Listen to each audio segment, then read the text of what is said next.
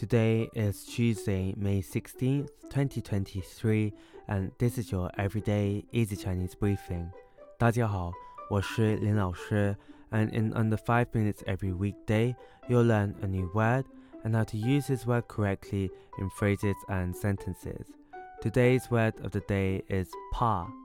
Pa, which means to be afraid. Let's practice by making different words, phrases, and sentences with pa.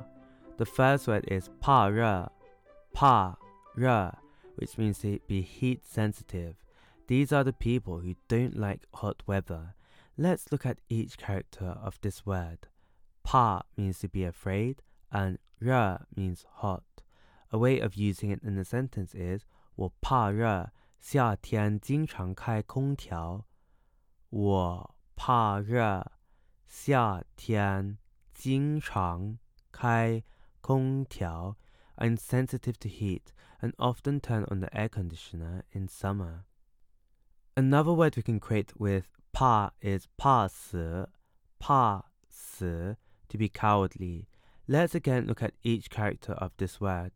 Pa means to be afraid and 死 means death. A way of using it in a sentence is 他很怕死，从不参加任何冒险的活动。他 很怕死，从不参加任何冒险的活动。He is very cowardly and never participates in any adventurous activities.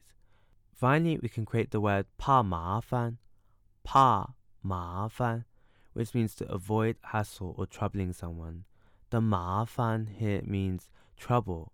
A way of using it in a sentence is 我怕麻烦，所以一般都尽量自己解决问题。我怕麻烦，所以一般都尽量自己解决问题。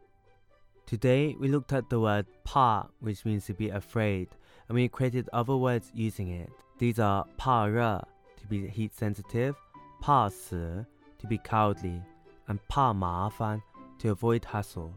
To see this podcast transcript, please head over to the forum section of our website www.everydayeasychinese.com where you can find even more free Chinese language resources.